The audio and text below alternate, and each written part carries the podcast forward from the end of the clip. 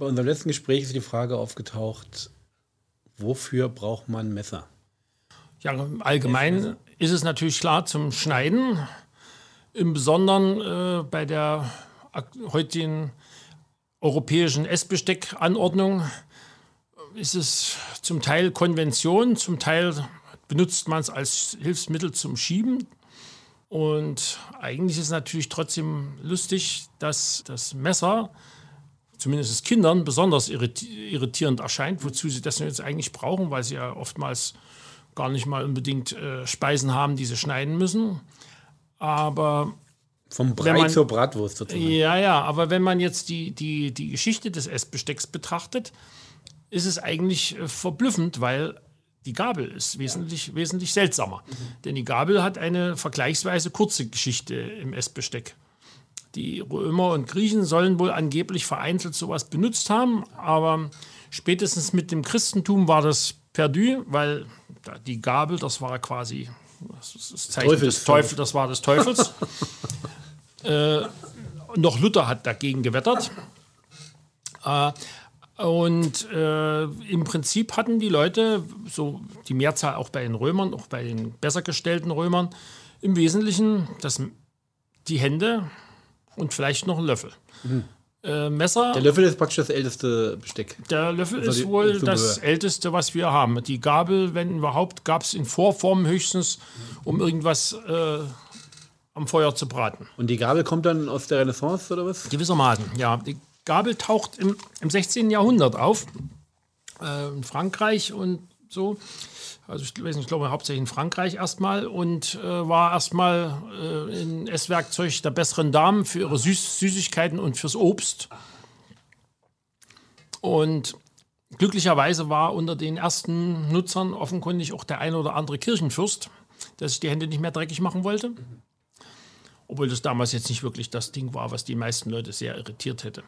Ähm, und dadurch ist möglicherweise dieser etwas schwefelige Geruch der vergangenen Jahrhunderte dann so langsam abgeblättert.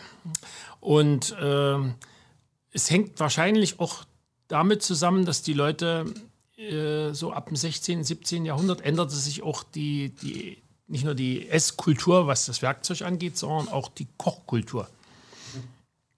Also das, was heute so als äh, französische Küche gilt, hat ja seine, seine Wurzeln im Grunde genommen auch in der, in der Renaissance zu nennenswerten Teilen durch die Vermischung der angestammten französischen Küche mit der von der vom Hause Medici, die damals zweimal ins Königshaus einheirateten, eingeschleppten toskanischen Küche.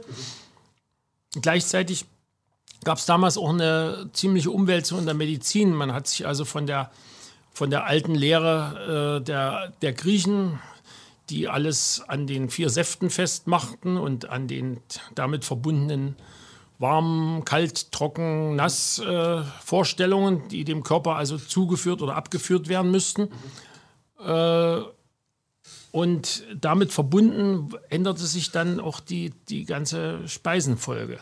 Während vorher zu, auch zu Hauptgerichten durchaus äh, gehörte, dass man die süßte, war das da, damit hinfällig und man konnte auch Rohkost essen plötzlich. Das war vorher völlig, völlig außer, außer Betracht. Weil man eine Gabel hatte, konnte man Rohkost essen? Naja, die Gabel war natürlich dafür nützlich. Nee, man konnte, äh, es war sozusagen, die Rohkost war, war medizinisch sozusagen so. jetzt zulässig. Vorher war die medizinisch völlig, völlig ja. unmöglich. Ich meine, auch heute gibt es noch ein paar Sachen, die man wahrscheinlich besser roh nicht isst. Also ich glaube, das Hildegard von Bohnen Bingen, zum Beispiel. Ja, warnt, hat auch vor Salat und so gewarnt, meine ich. Wer? Hildegard von Bingen. Ja, Hildegard von Bingen war auch gegen die Gabel ganz heftig. Die war eine von denen, die die Gabel als Teufelswerkzeug äh, bezeichnete. Ja, ja. Äh, ja, ja, also es war, es war auch die Vorstellung war, dass das Garn nur eine Art von, von Vorverdauung ist. Da ist ja was dran, weil bestimmte Lebensmittel dadurch tatsächlich äh, so weit äh, verändert werden, dass sie, dass sie überhaupt verdaulich sind. Also wie schon sagt, die grünen Bohnen sind ja traditionell eigentlich roh mit noch verschiedenen Giftstoffen versehen, die erst durch äh, das Garn oder andere Veränderungen, wie zum Beispiel beim Sauereinlegen und so, äh, zerstört werden. Und äh, die, diese, dieser Tatbestand äh, wird wahrscheinlich damals sogar noch für einige äh, Lebensmittel mehr gegolten haben, weil bestimmte Sachen wusste man ja damals schlicht und ergreifend nicht. Man kann keinen Giftstoff rauszüchten, von dem man gar nicht genau weiß, worin er denn eigentlich besteht.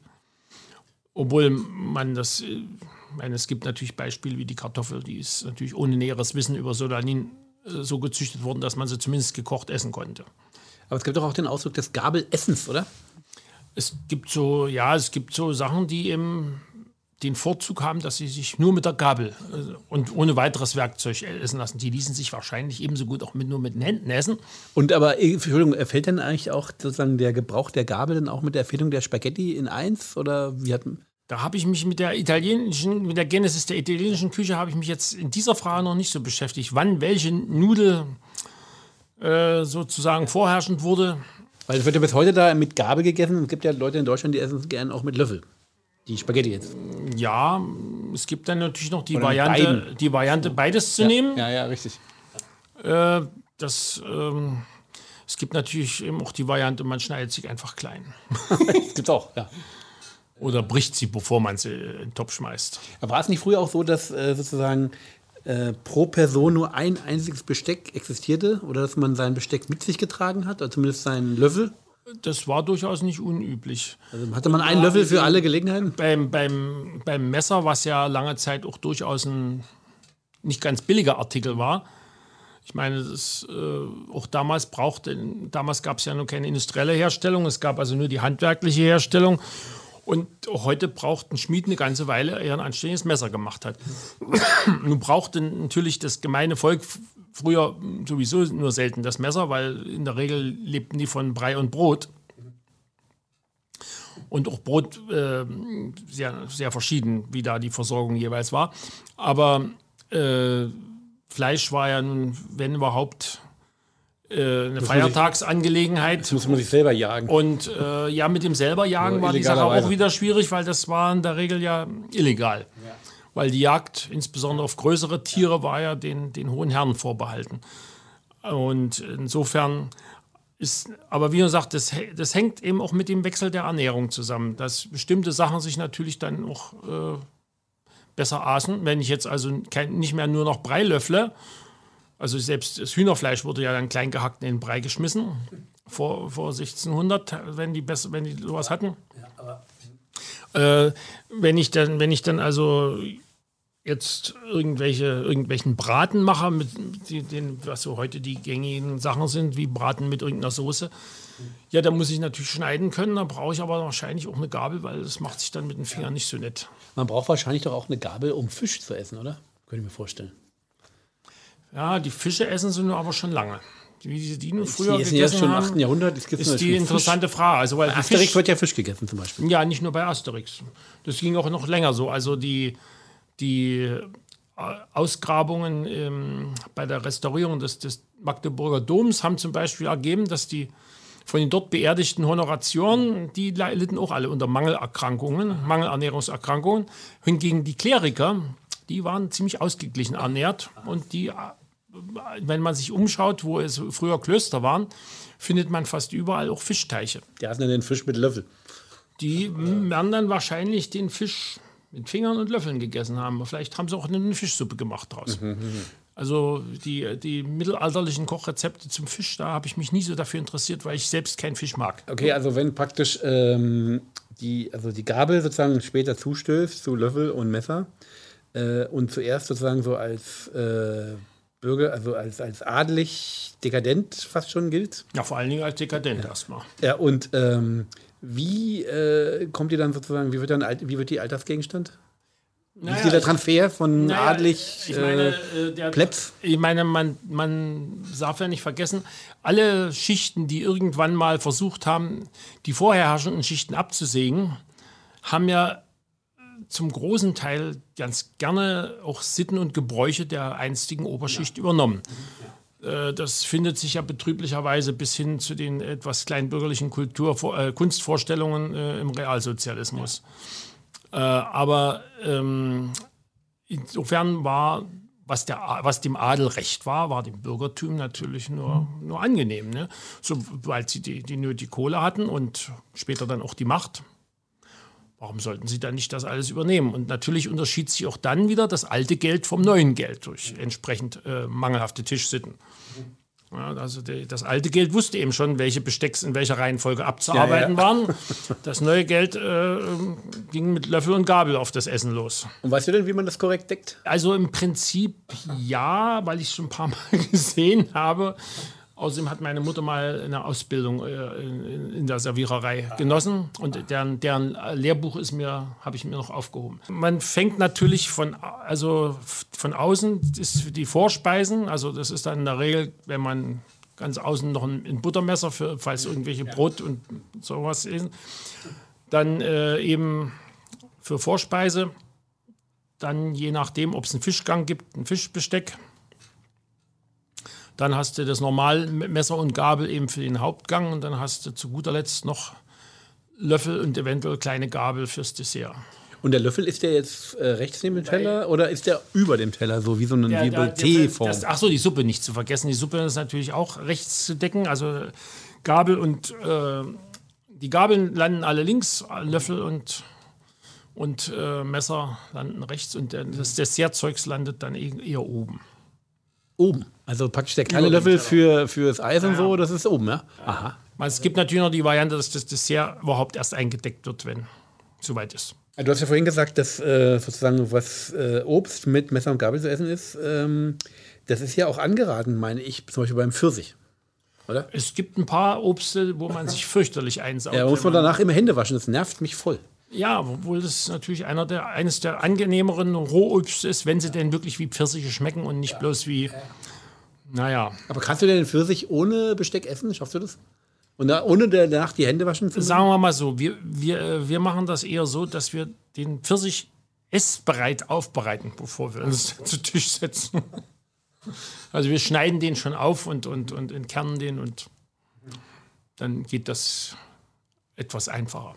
Es gibt ja, um nochmal zum Messer zurückzukommen. Aber dabei saut man sich erstmal ein. Es gibt ja, um das Messer, zum Messer zurückzukommen, äh, es gibt ja hier bei der äh, doch sehr amüsanten, unterhaltsamen Serie House of Cards äh, äh den Hauptdarsteller Kevin Spacey, der da, äh, egal ob er jetzt Vizepräsident ist oder Präsident, ein morgendliches Ritual hat, dass der immer, man sieht den immer morgens in der Küche stehen und äh, erstmal so einen Apfel nicht schälen, sondern klein schneiden. Ein kleines Stückchen.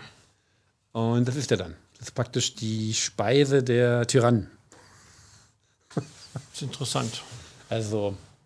Also ich kenne etliche Apfelesser, die eher nicht zur Tyrannei neigen. Aber, aber die sich auch jeden Morgen so praktisch ihren Apfel klein schneiden und der ist das ja auch nicht im Müsli oder so, dann ist das, der ist das sozusagen ja, vom gut, also, äh, Brettchen ja, weg. gut, vielleicht ist die Variante mit Müsli die, die demokratische, wer weiß. Ich habe keine Ahnung. Obwohl ich ja Müsli auch nicht esse, also insofern. Ich bin sowieso von daher, also wenn irgendwelche Leute klagen, es gäbe eine, es drohe eine Gesundheitsdiktatur, zumindest bei der Ernährung, scheint das bislang noch nicht durchgedrungen. Und weißt du, äh, Gesundheitsdiktatur, äh, das ist ja so ein gängiger Verschwörungsbegriff eigentlich, oder? Das äh, ist. Äh, kommt jetzt in Mode. Es kommt wieder mal in Mode, aber das ist nicht besonders neu. Das heißt, das, also die Debatte wurde ja schon im Zusammenhang mit, mit der ganzen äh, Raucherei in Gaststätten wurde das ja auch schon aufgebaut, der, dieser Popanz. Also, äh, wobei das natürlich lustig ist, dass zum Teil Leute über Gesundheitsdiktatur klagen, die also keine großen Hemmungen hätten, jetzt Zwangsmaßnahmen zur Verbesserung der Umwelt einzusetzen. Also, das ist dann immer ulkig, aber äh, ja, es ist die Frage, ob man Menschen zu ihrem Glück zwingen soll. Und dann müsste man auch noch wissen, was ihr Glück ist.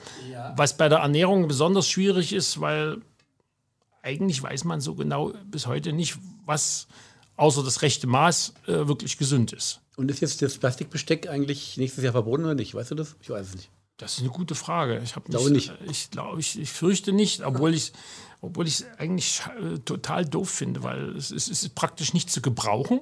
Also hast du mal mit einem Plastikmesser versucht, was zu schneiden? Ja, ja, schwer. Es ist ein echter Akt. Also erstens, entweder es bricht dir das Messer ab oder die Gabel oder das Essen fliegt weg. Genau, reicht eigentlich schon, ne? Ja.